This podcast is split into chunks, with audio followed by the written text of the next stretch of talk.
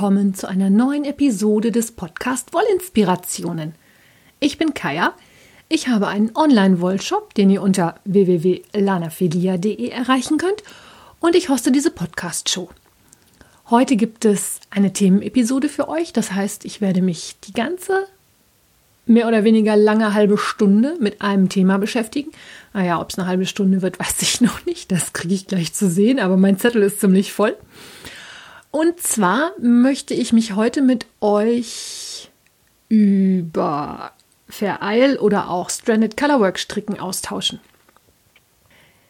Ich werde euch erzählen, was es für Grundregeln gibt, was man beachten soll, was überhaupt Vereil und Stranded Colorwork von den anderen Strickarten unterscheidet, was für Fehler ihr vermeiden solltet, damit ihr kein Faserdesaster erlebt und was es meiner Meinung nach sonst noch so zu wissen gibt über dieses Thema. Als erstes würde ich gerne definieren, was ich jetzt unter Fair Isle oder Stranded Colorwork verstehe. Mm, es gibt ganz viele verschiedene Möglichkeiten, farbig zu stricken. Das einfachste ist sicherlich, das Garn am Anfang der Reihe zu wechseln und das zweite Garn mitzuführen. Das hat aber den Nachteil, dass ich natürlich immer Streifen kriege. Egal, was ich anstelle, ich habe Streifen. Streifen können ja total schön sein, das kann auch ein gewolltes Element sein, aber man möchte manchmal doch ein bisschen was anderes. Eine einfache Variante, diese Farbwechsel auch innerhalb der Reihen zu bearbeiten, besteht darin, dass man Mosaik- oder Hebemaschenmuster macht. Das heißt, ich stricke immer noch mit einer Farbe pro Reihe hebe aber eine gewisse festgelegte Anzahl Maschen ab und stricke die nicht. Und stricke die gleiche Reihe mit einer anderen Farbe nochmal und stricke da wieder andere Maschen und hebe wieder andere ab. Das ist ein schönes Element, wenn man kleinere Farbübergänge haben will. Diese Mosaikmuster sind ja immer mit relativ kleinteilig. Für größere Muster eignet es sich nicht so gut, oder es kann halt ein absichtlicher Effekt sein, weil diese Hebemaschen sich dann natürlich, wenn man die über mehrere Reihen nach oben zieht, entsprechend auch lang ziehen. Da kann man dann noch ein bisschen tricksen, dass man die Hebemasche mit einem Umschlag strickt, damit man genug Garn hat, dass die sich gescheit hochziehen kann. Sonst kann es nämlich sein, dass das ganze Strickstück nachher total verkrumpelt ist.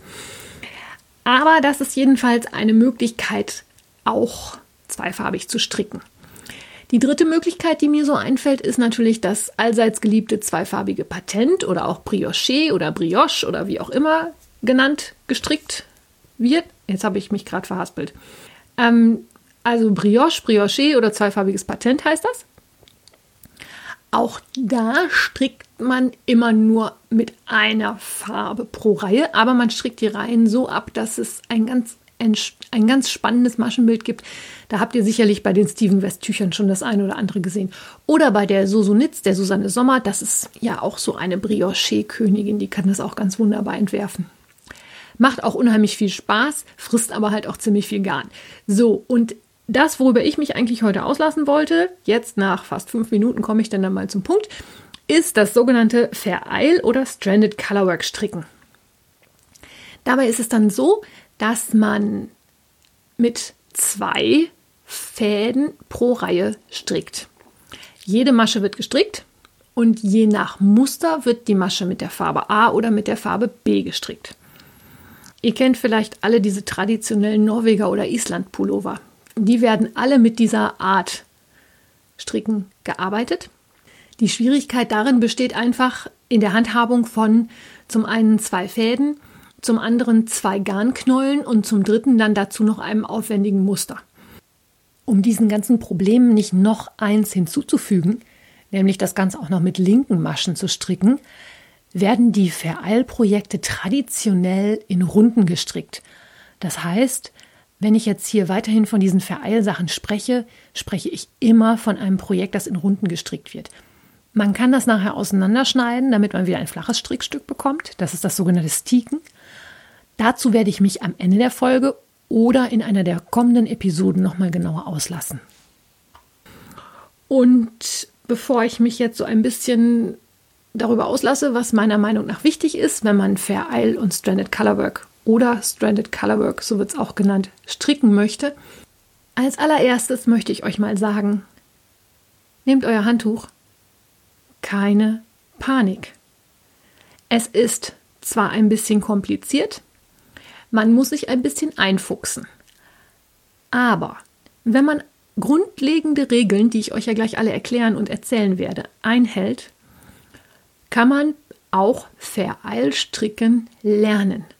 Es ist dann, wenn man diese Regeln hat und sich dran hält, nur noch Übungssache. Und da ist es halt wie mit dem Fahrradfahren, wenn man es einmal begriffen hat, dann kann man es. Ich habe ja immer noch den Peace-Sweater in Arbeit. Habe mir aber jetzt noch ein zusätzliches Projekt gegönnt, weil ich auch noch so manche Sachen ausprobieren wollte. Da werde ich euch dann gleich im Laufe der, der Episode noch ein bisschen was zu erzählen. Aber keine Panik. Es ist alles Übungssache. Hört euch die Podcast-Folge an.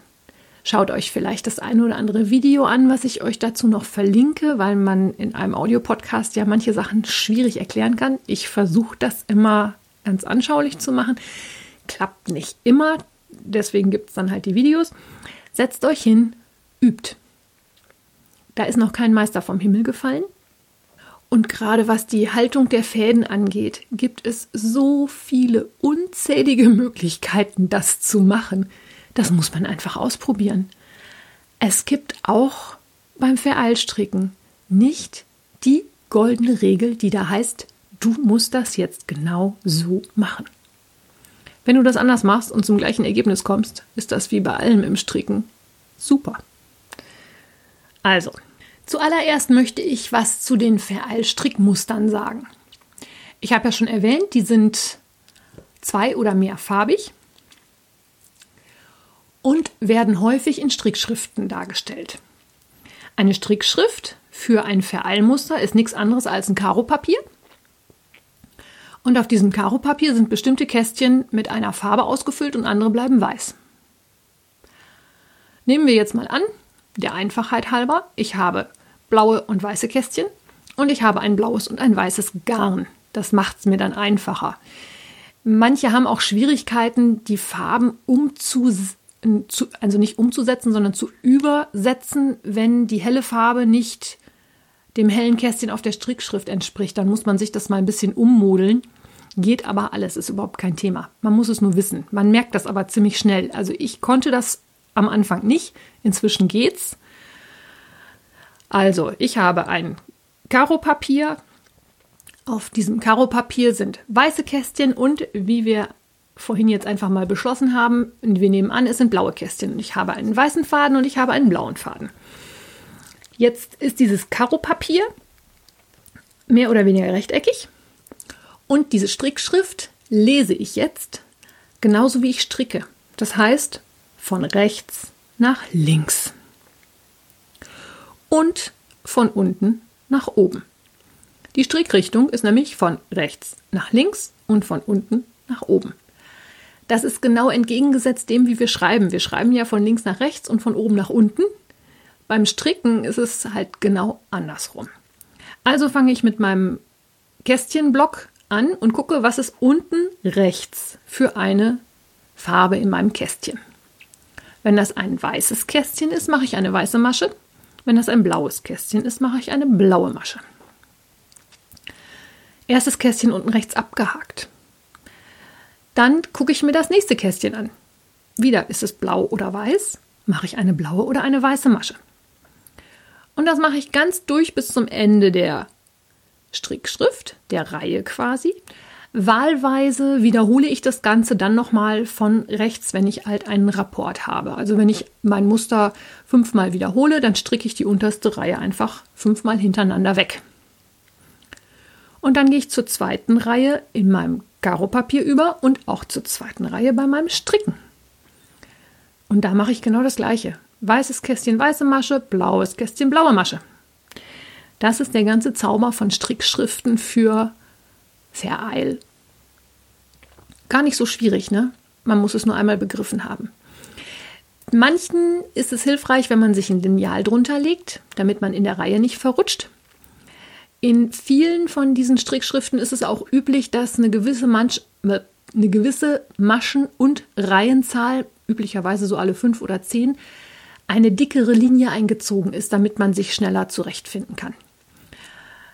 Sind alles so kleine Tricks, mit denen man sich helfen kann. Gerade wenn man das Strickstück zwischendurch weglegt, finde ich es immer extrem wichtig, sich ziemlich genau aufzuschreiben, wo man gerade ist. Häkchen dran, Pünktchen dran, ankreuzen, was auch immer, damit man schnell wiederfindet, wo man weitermachen muss. Das erstmal zu der Strickschrift, die sich dann hoffentlich dem einen oder der anderen erschlossen hat. Jetzt gibt es in meinen Augen vier Grundregeln, die man beim Vereilstricken beachten muss. Ich werde euch diese vier Grundregeln jetzt eben gerade einmal nennen und dann zu jeder noch mal ein bisschen was ausführen, wieso ich meine, dass das wichtig ist. Und zwar die erste Grundregel. Benutzt bitte beim mehrfarbigen Stricken immer ein Garn des gleichen Herstellers in der gleichen Qualität. Die zweite Grundregel benutzt eine kleinere Nadel, als ihr üblicherweise für dieses Garn benutzen würdet. Die dritte Regel, achtet auf eure Fadenspannung. Und die vierte Regel, ihr solltet natürlich Farben wählen, die einen ausreichenden Kontrast haben. So, zu meiner ersten Grundregel, gleiche Wolle, gleiches Garn, gleiche Qualität. Hm, man kann vereilen natürlich auch stricken und sagen, hier, ich habe noch einen Rest hiervon und ich habe noch einen Rest davon und ich benutze mal dies, das, jenes, welches. Kann man machen. Ist aber inliegend Überraschung. Es kann euch nämlich passieren, wenn ihr Garne wählt, die deutlich unterschiedliches Verhalten beim Waschen zeigen, dass euer Strickstück nach dem Waschen nicht schön glatt ist, sondern dass es etwas kraus und krumpelig daherkommt. Das passiert sicherlich besonders dann, wenn ihr Garne kombiniert, die zum Beispiel eine reine Merino oder ein Garn, was einen Nylon- oder Polyamidanteil hat. Das wird sich beim normalen Waschen wahrscheinlich erstmal nicht so sehr auswirken, weil die Sache mit dem Polyamid das ziemlich zusammenhält. Es hängt aber auch hierbei wieder davon ab, wie viel Garn ihr von der jeweiligen Wolle benutzt. Stellt euch mal vor, ihr habt als Hintergrundfarbe eine hundertprozentige Merino und strickt in diese hundertprozentige Merino mit einer Sockenwollqualität mit so 25% Nylon ein Muster ein. Da braucht ihr von der Sockenwolle für das Muster wahrscheinlich nicht so viele Maschen. Aber wenn ihr die ganze Geschichte dann gewaschen habt, kann euch passieren, dass die hundertprozentige Merino, die ihr ja für den Hintergrund genommen habt, so sehr auseinander geht, dass das Einstrickmuster quasi verschwindet, weil es so zusammengezogen ist, dass da nichts mehr von zu sehen ist. Okay, das ist jetzt ein Worst-Case-Szenario, natürlich klar. Aber wenn ihr wirklich ein tolles Vereilstrickstück haben möchtet, kommt ihr nicht darum rum, gleiche Garne vom gleichen Hersteller zu benutzen. Fürs Üben könnt ihr nehmen, was ihr wollt. Da geht es auch, ne, also ich sag mal, da kommt es auch nicht so ganz drauf an. Sockenwolle ist dann Sockenwollstärke und da könnt ihr auch ein Fingering zu kombinieren und wenn ihr es dann wascht, seht ihr auch mal, was damit passiert. Es ist nur ganz, ganz ärgerlich, wenn ihr ein fertiges Strickstück, einen Pullover, eine Jacke fabriziert habt und das Ding nach dem ersten Waschen einfach nur fürchterlich ausschaut. Also für die großen Projekte, wenn es wirklich ernst wird und ihr vom Üben weggeht, gleiches Garn, gleiche Qualität vom gleichen Hersteller. Meine zweite Grundregel war Nadelstärke. Und zwar nehmt eine Nadelstärke, die ein kleines bisschen dünner ist als die Stärke, mit der ihr üblicherweise dieses Garn stricken würdet. Also ich zum Beispiel stricke jetzt noch mal ein paar Socken mit Ferl. Socken stricke ich üblicherweise so mit 2,5, 2,75 mm Nadeln, je nachdem, was ich gerade greifbar habe.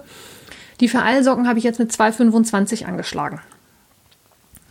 Ich habe auch ein paar Maschen mehr genommen. Das hat auch einen praktischen Grund. Wenn wir zweifarbig stricken, führen wir immer einen Faden in der Farbe, die wir ja gerade nicht benutzen, hinter dem Strickstück mit. Und wenn wir eine Nadelstärke nehmen, die zu groß ist und das Strickstück sehr locker wird, ist es zum einen schwieriger, die Fadenspannung zu halten. Da komme ich gleich dann nochmal drauf, auf mein Lieblingsthema Fadenspannung. Und zum anderen kann es halt passieren, dass der Faden, den wir hinter dem Strickstück mitführen, dass der durchscheint. Dass ihr also vorne keine einheitlich weiße, um bei dem Beispiel zu bleiben, Fläche habt, sondern es immer wieder so ein bisschen von dem Blau, was ihr da hinten hinter habt, durchschimmert. Das schmälert natürlich das Ergebnis, weil Vereil lebt natürlich davon, dass sich das schön absetzt. Also Nadelstärke kleiner, dann wird es mit der Spannung einfacher und ihr habt auch keine durchschimmernden Fäden. Dann solltet ihr Garne wählen, die einen gescheiten Kontrast haben. In der Episode, in der ich mich über Farbe ausgelassen habe, habe ich euch schon einen ganz tollen Trick erklärt, wie man erkennen kann, ob Garne entsprechend genügend Kontrast haben. Heutzutage hat ja jeder ein Handy dabei. Also, um zu testen, ob eure Garne für ein Vereilprojekt geeignet sind, macht ihr einfach ein Foto und legt dann einen Schwarz-Weiß-Filter darüber. Wenn ihr auf dem entstehenden Schwarz-Weiß-Bild noch super erkennen könnt, welches Garn A und welches Garn B ist, top, könnt ihr machen, verstricken, geht hervorragend. Wenn ihr aber Garn A nur noch nuancenweise von Garn B unterscheiden könnt, ist der Kontrast zu gering und die Gefahr, dass euer Strickbild nachher total verschwimmt und da nichts Gescheites bei rumkommt, sehr groß. Da würde ich dann gucken, ob ich nicht doch noch ein anderes Garn nehme. Das kann man auch mit semisoliden Strängen machen. Wenn man einen semisoliden Farbverlauf verstricken möchte mit einem Vereilmuster, das kann ganz tolle Effekte geben weil da auch natürlich verschiedene Farbfelder entstehen können. Gerade da ist es wichtig, auf einen entsprechenden Kontrast zum zweiten Garn zu gucken. Also ich kann zum Beispiel super gut einen Regenbogen mit einem Schwarz verstricken. Das knallt dann natürlich richtig. Wenn ich jetzt aber einen Farbverlauf habe, der von gelb über orange nach braun geht, ist die Überlegung, das mit einem dunkelbraun zu kombinieren, sicherlich schön, aber vergebliche Liebesmüh. Wenn mir das nachher verschwimmt und man das nicht mehr erkennen kann, ist es einfach schade um die Strickzeit und schade um das Projekt. Und da sollte man sich dann doch etwas aussuchen, was einen größeren Kontrast hat. So, das waren die ersten drei Grundregeln und jetzt kommen wir eigentlich zu der allerwichtigsten, nämlich der mit der Fadenspannung. Das ist auch erfahrungsgemäß das, was den meisten die größten Schwierigkeiten macht. Bei dem Stricken mit zwei Fäden in einer Reihe ist es einfach schwieriger, eine gleichmäßige Fadenspannung zu halten. Die gleichmäßige Fadenspannung ist aber wichtig, damit ich ein gleichmäßiges Strickbild erhalte, damit mein Strickstück nachher schön gleichmäßig wird. Es gibt jetzt unheimlich viele verschiedene Möglichkeiten, die Fäden zu halten und die Spannung zu regulieren. Und auch hier gilt, a, keine Panik. B, es ist alles Übungssache. Und C, ich erzähle euch jetzt, was ihr alles machen könnt. Beim zweifarbigen Stricken mit zwei Fäden muss ich meine beiden Fäden irgendwie von rechts am Strickstück nach links am Strickstück mitführen. Die einfachste Version, wenn man wirklich nur meinetwegen zwei oder drei Reihen zweifarbig stricken möchte, ist es wahrscheinlich, die Fäden immer zu wechseln. Also, ich stricke zwei Maschen blau, nehme den blauen Faden von den Fingern, wickel mir den weißen Faden um den Finger, wie ich das immer mache, stricke drei Maschen weiß, nehme den weißen Faden wieder vom Finger, wickel mir wieder den blauen drum. Das ist von der Fadenspannung her sicherlich sehr schön. Wie ihr aber gerade schon gehört habt, vom Aufwand her sehr, sehr hoch. Deswegen gibt es verschiedene Techniken, mit denen mit denen man beide Farben mitführen kann und abstricken kann, ohne jedes Mal mühsam die Fäden in den Händen neu einzusortieren. Ihr kennt das ja sicherlich. Also bei mir ist es so, der Faden wird einmal zwischen Ring und kleinem Finger gelegt, wird dann zweimal um den Zeigefinger gewickelt und geht dann ins Strickstück rein.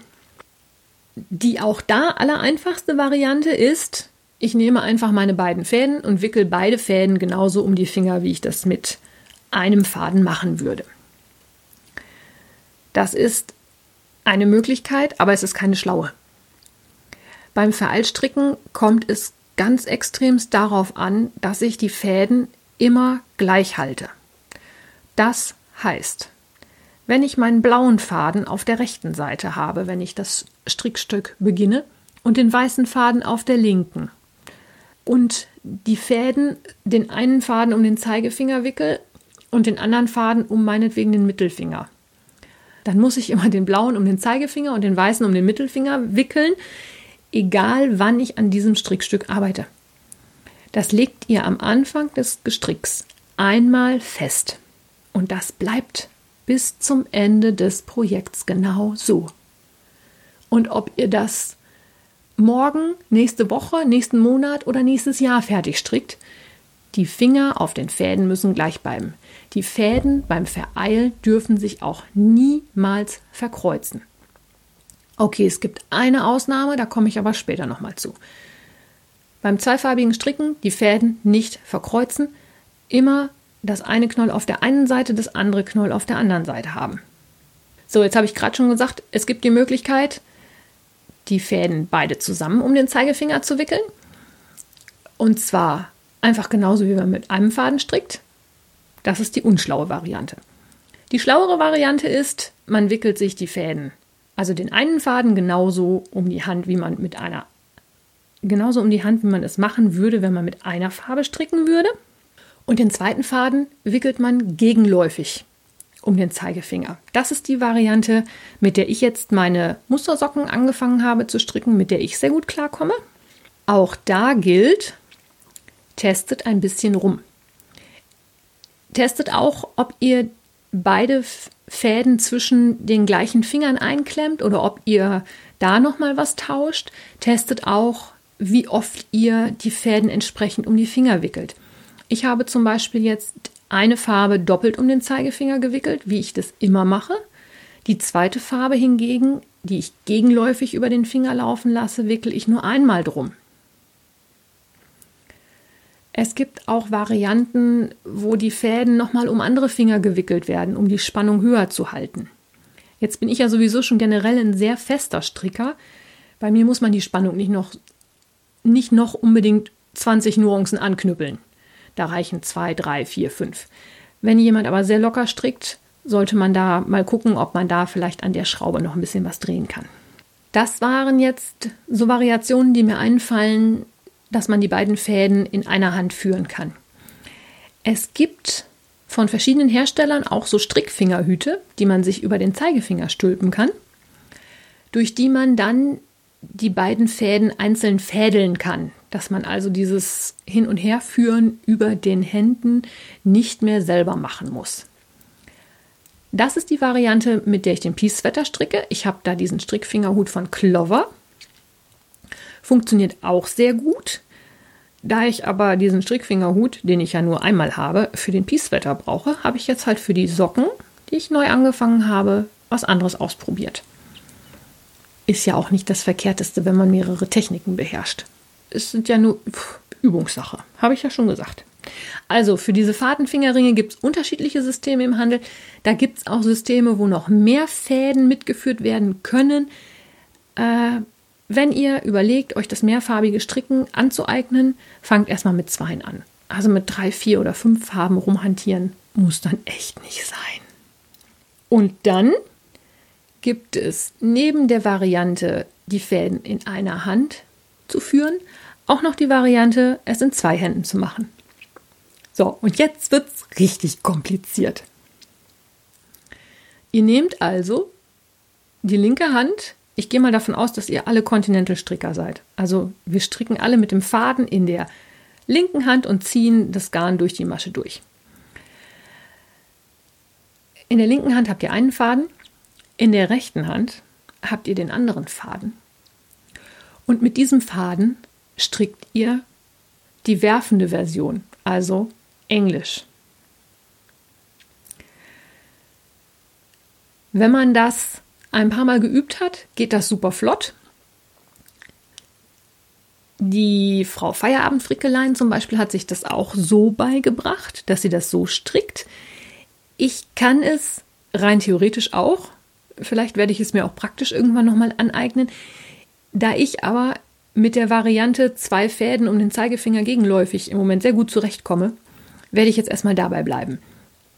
Aber auch hier, wenn ihr mit der Variante in einer Hand oder auch dem Strickfingerhut nicht gut zurechtkommt, ist es sicherlich auch noch mal eine Überlegung wert, das mit diesen zwei Händen auszuprobieren. Oder wahlweise, wenn ihr sowieso schon mal mit dem Gedanken gespielt habt, euch diese Version des Strickens beizubringen, probiert doch das mal aus. Ich bin mal gespannt, ob jemand nachher sagt, er hat es ausprobiert und wie er damit klargekommen ist und wie es ihm gefällt. Und egal für welche Variante ihr euch entscheidet, üben. Üben, üben, üben. Um das zu üben, habe ich ja vorhin schon erwähnt, dass ich mir jetzt ein neues Paar Socken rausgesucht habe, die ich angefangen habe. Und zwar sind das die Feral Flower Socks. Das ist eine kostenlose Anleitung, die man bei Revelry runterladen kann, die ich euch natürlich auch verlinke. Ich habe jetzt natürlich gleich den allerbösesten Fehler gemacht, den ich ja vorhin gesagt habe, den ihr nicht machen sollt. Ich habe nämlich zwei verschiedene Sockengarne genommen.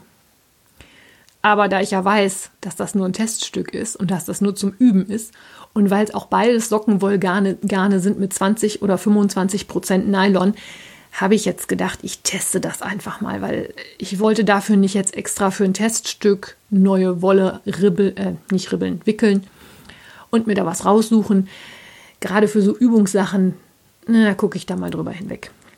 Die Fair Isle Flower Socks sind mit einem relativ kurzen Schaft und daran schließt sich an ein Muster, wo die Kontrastfarbe so ein bisschen eingestreut ist. Dann wird so eine Bändchenmuster gestrickt und daran anschließend halt ein Muster mit so einem Blümchen, deswegen heißt es Fair Isle Flower.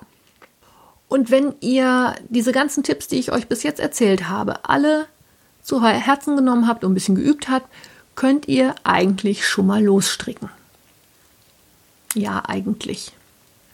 Ihr könnt stricken bis hinter dem ersten, bis hinter die Bändchen, bis das mit der Blume losgeht. Es gibt noch eine ganz entscheidende Sache beim Vereilstricken, die man auch auf jeden Fall beachten soll. Und zwar, wir stricken mit zwei Farben, das habe ich jetzt, glaube ich, schon Zillionen Mal gesagt heute. Eine Farbe wird gestrickt, die andere Farbe wird hinten mitgeführt. Wenn ich jetzt in der Farbe, in der ich stricke, sehr, sehr viele Maschen habe, entstehen auf der Rückseite sehr, sehr lange Spannfäden oder im Englischen die sogenannten Floats. Also die heißen immer Floats, aber Spannfadenfäden. Diese langen Spannfäden haben mehrere Nachteile. Der erste ist, mit den langen Biestern ist es schwierig, die Fadenspannung zu halten. Und weil Fadenspannung ja das A und O beim Vereilstricken ist, ähm, ja, ihr könnt euch vorstellen, das macht Probleme. Es ist halt ziemlich schwierig, da genau die Fadenspannung zu halten.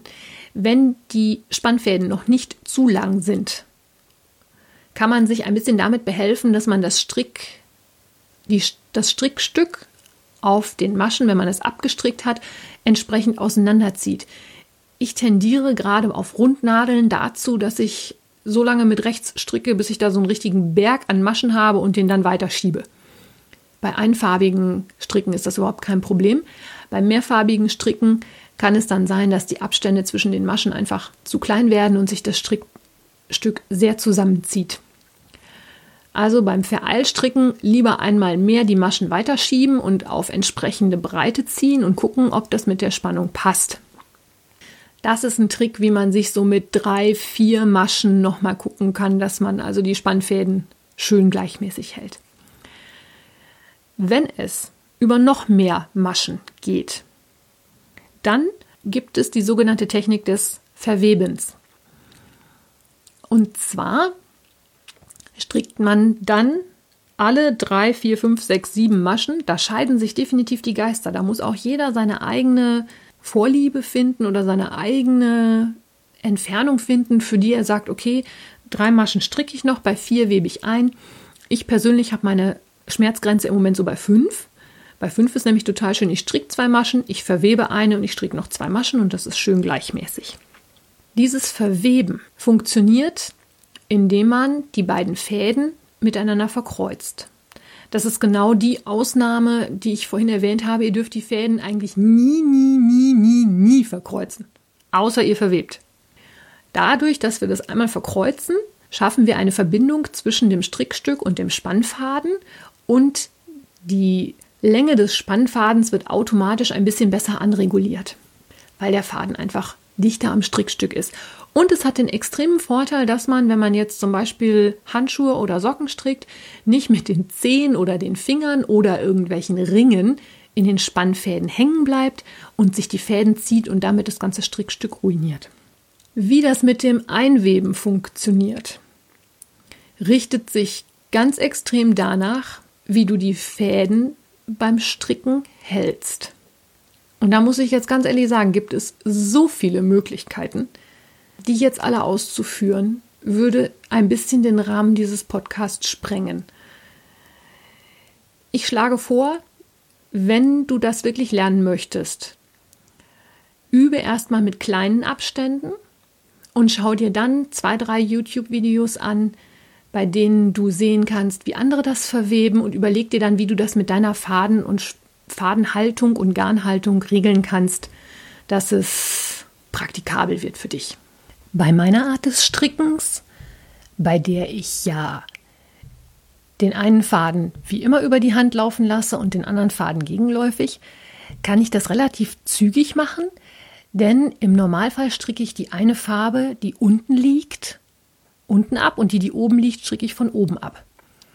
Und wenn ich das dann verkreuzen möchte, dann hole ich mir den Faden einfach dahingehend, dass ich den Faden, den ich sonst von oben stricke, mir von unten unter dem Faden, der vorne liegt, drunter weghole. Das klingt jetzt sehr abstrakt und ich weiß auch nicht, ob ihr euch das jetzt direkt vorstellen könnt. Ich werde mal schauen, dass ich dazu auf jeden Fall noch ein Video finde, das ich euch dann entsprechend verlinken kann. Und äh, dann gibt es noch die Möglichkeit, wenn jemand mit beiden Händen strickt, dass die Fäden da auch entsprechend vor und hinter die Nadel gelegt werden. Auch das ist ein bisschen komplizierter. Für diese beiden Versionen versuche ich euch ein Video in die Shownotes zu stellen, dann könnt ihr euch das mal anschauen. Ansonsten ist YouTube da sehr, sehr ergiebig. Viele der Sachen, die ich euch jetzt erzähle, habe ich auch erst über YouTube rausgefunden. Man recherchiert sich da ja von A nach B nach C. Meine Lernkurve, was für Eilstricken angeht, ist im Moment sehr, sehr steil. Also ich kriege da super Sachen habe ich da schon rausgefunden und auch noch viel mehr als das, was ich euch jetzt in dieser Podcast-Episode erzählt habe. Aber mir muss ja auch noch mal was für die anderen Folgen bleiben. Und ich denke, für den Anfang habe ich euch da jetzt genug erzählt. Ich werde in einer der nächsten Episoden noch mal genauer auf die Geschichte mit dem Stick eingehen. Das ist das, was passiert, wenn ich aus meinem rundgestrickten Vereil dann doch ein flaches machen möchte. Also man kann zum Beispiel auch Decken in die Runde stricken, die nachher auseinanderschneiden. Also den Schlauch auseinanderschneiden und hat dann eine Decke. Zu dieser Technik werde ich dann nochmal eine gesonderte Episode machen, weil mir diese hier jetzt auch sonst gleich nämlich zu lang wird. Ich hoffe, ich konnte euch ein bisschen inspirieren, ein bisschen Mut machen, das auszuprobieren, zu üben und euren Horizont zu erweitern, es ist eigentlich keine Hexerei. Es ist wirklich ein bisschen die Übung mit der Fadenspannung. Ich denke mal, wenn man da ein paar Socken mitgestrickt hat, dann hat man es raus. Das äh, kriegt ihr alle hin. Es bedarf ein bisschen Geduld. Keine Spucke, nur Geduld. Ich wünsche euch einen schönen Sonntag. Wir hören uns in der nächsten Woche. Und bis dahin wünsche ich euch eine gute Zeit. Alles Liebe, eure Kaya.